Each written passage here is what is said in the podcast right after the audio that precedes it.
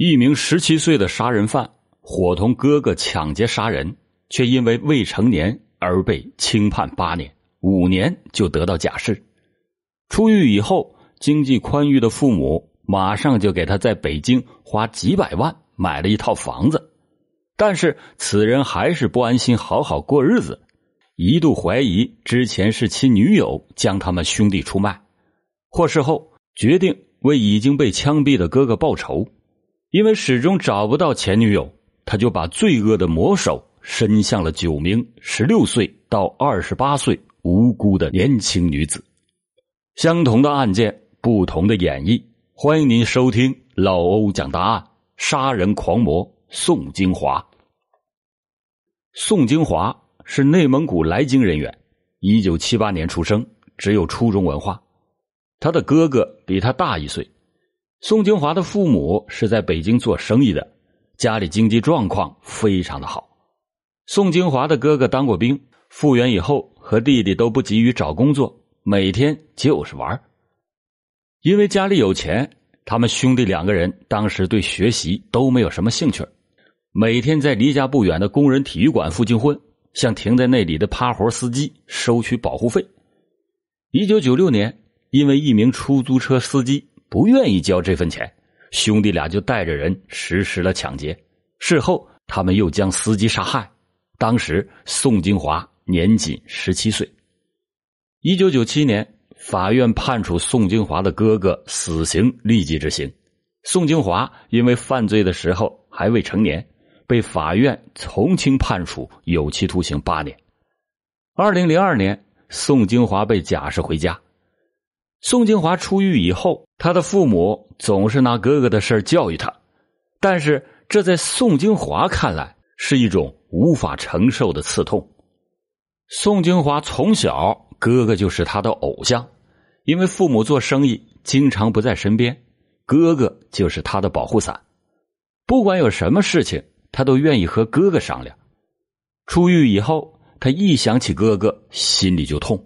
他说：“不是那种简单的难受，是疼。”他经常到哥哥的坟前大哭一场。宋金华一直想给哥哥报仇。他说：“和哥哥抢劫杀人的时候，他有个女朋友，因为在女友离开他的第二天，他和哥哥就被警察抓了。而且当时的庭审中，他的女友还做过证人。他就对这个女友从此怀恨在心。”宋金华说。那时候我就想，一定要把他杀了，并且碎尸。此后，经过较长时间的寻找，宋金华都没有找到前女友，于是他就开始仇恨女性，特别是和他前女友长得像的女性。二零零五年，他就开始找和前女友样子相似的青年女子，想通过杀死这些女子来达到自己的报复目的。他不但为杀人碎尸买了斧子、刀、手套、塑料布等，还为自己找了一个帮手，叫严金光。这个严金光来自江苏，身体强壮，比宋金华小一岁。二零零四年冬天，他在一个朋友的婚礼上认识了刚刚来到北京的严金光，两个人随后就成为了好朋友。有一次，宋金华提出来要一起抢劫。并且提出来把人弄上车以后，人归他，钱归严金光。严金光和宋金华当时是一拍即合。二零零五年二月的一天晚上十一点多钟，宋金华开着自己的捷达车，带着严金光去了丰益桥的一个小区外面，看见了一个二十多岁的女子。宋金华把车靠边停下，严金光过去捂住了女子的嘴。宋金华开车门把女子拽上车，到了宋金华的家里以后，他逼着严金光把那名女子给掐死。第二天，他们俩把尸体抛弃在河北，女子随身携带的一百元钱和手机全都给了严金光。从这儿以后，宋金华和严金光两个人多次的半夜开车出去，先后在本市丰台、朝阳、平谷、海淀等地区连续作案。每次都是宋金华寻找作案的目标，再以打车名义将女孩骗上车，或者暴力劫上车，杀害被害人以后实施抢劫。直至二零零七年九月的两年半内，他们一起劫杀了八名女子，被害人最小的只有十六岁，最大的二十八岁。此外，二零零六年十一月下旬，宋金华还单独杀害了一名十七岁的女孩。起初，宋金华只是简单的杀人，可是到了中后期，他还特地在平谷区租了一间平房，专门用来杀人碎尸。作案的过程逐步升级，强度越来越高。这些被害女青年的交际圈子都很小，有些女青年失踪之后。都没有人知道，因此在被害人身份无法确定的情况下，几起案件一直没有被侦破。直到二零零七年九月二十六日下午，宋金华劫杀了与他熟识的女邻居杜某，才致使案发。宋金华和严金光是在杜某的家里作案的。当时侦查员在勘察现场的时候，发现了一条刚刚开封的白沙牌香烟。根据杜某的家人介绍，杜某是一家公司的行政人员，没有抽烟的嗜好。侦查员就由此判断，这条香烟很可能是犯罪嫌疑人留下的，于是就对小区附近的烟店进行了走访。果然，在一家烟店，老板认出了这条香烟是他们卖出去的，因为他在烟的外包装上做过记号，以防止有人拿假烟敲诈。老板说。案发的当天上午，有一个住在鹏润家园的老客户买走了这条烟，这个人就是宋金华。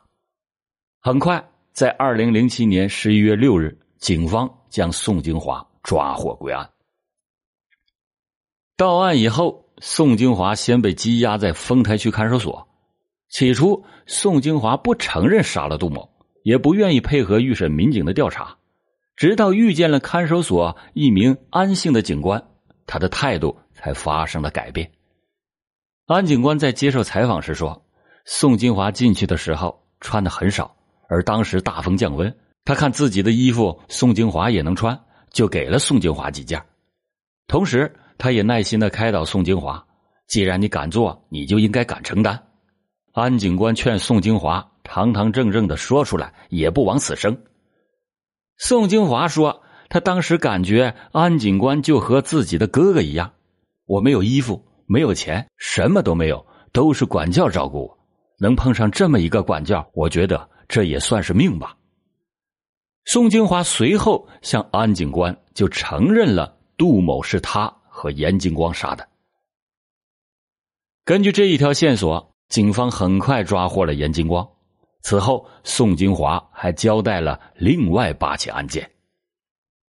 宋金华说：“他心里也想过，肯定早晚有这么一天。他还向办案的检察官提过，为警方提供破案线索的那条烟，其实是他故意留下的。他自己也想赶紧了解这件事情。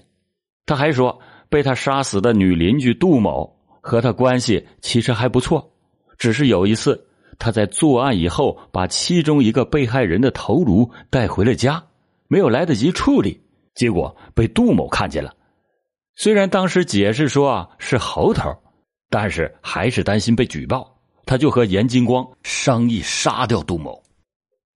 宋金华曾经说，他哥哥死后，他的心理压力跟别人的不一样。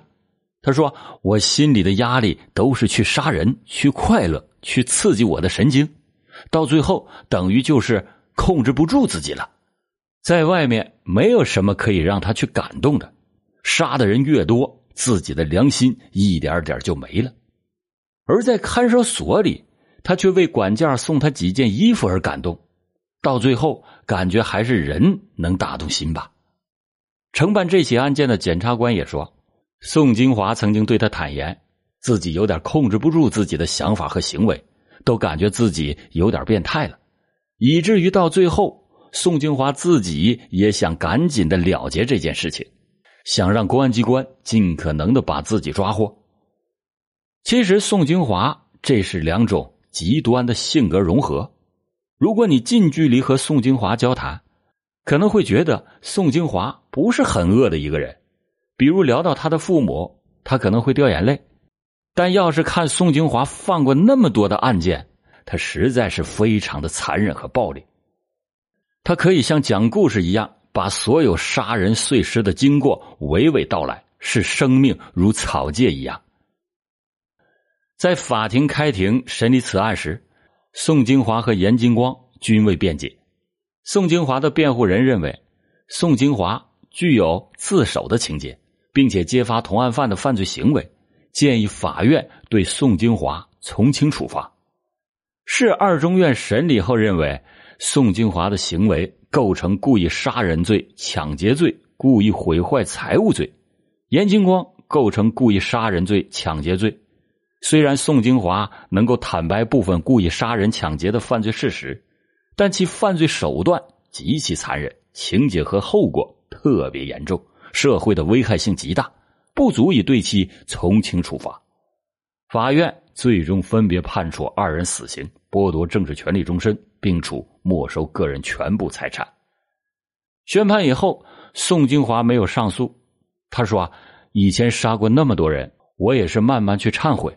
我也知道最后的结果，我觉得挺踏实，挺好。”二零一一年五月二十七日，经过最高人民法院核准，北京市二中院对宋金华执行死刑，立即执行。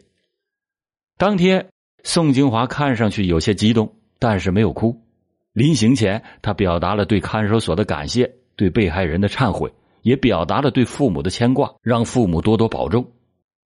随后，他在他哥哥曾经被执行的地点结束了其罪恶的一生。如果当初宋金华第一次杀人就判死刑，那么这九个年轻女孩还会死吗？未成年能下手杀人的杀人犯，那比成年杀手更变态。现在偏偏有一些人还天天的为他们争取人权，可是谁来为这九个被无辜残杀碎尸的年轻女孩争取人权呢？感谢您收听老欧讲答案，老欧讲答案，警示迷途者，唤醒梦中人。